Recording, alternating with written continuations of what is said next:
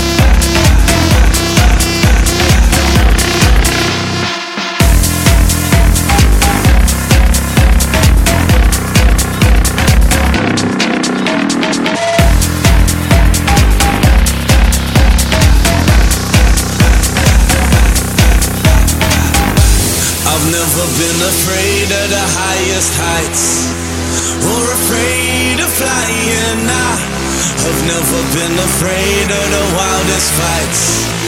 Not afraid of dying. But now I'm off this ride, cause she's scaring me. And I don't like where we're going. I need a new fun friend, cause she's scaring me. And I don't like where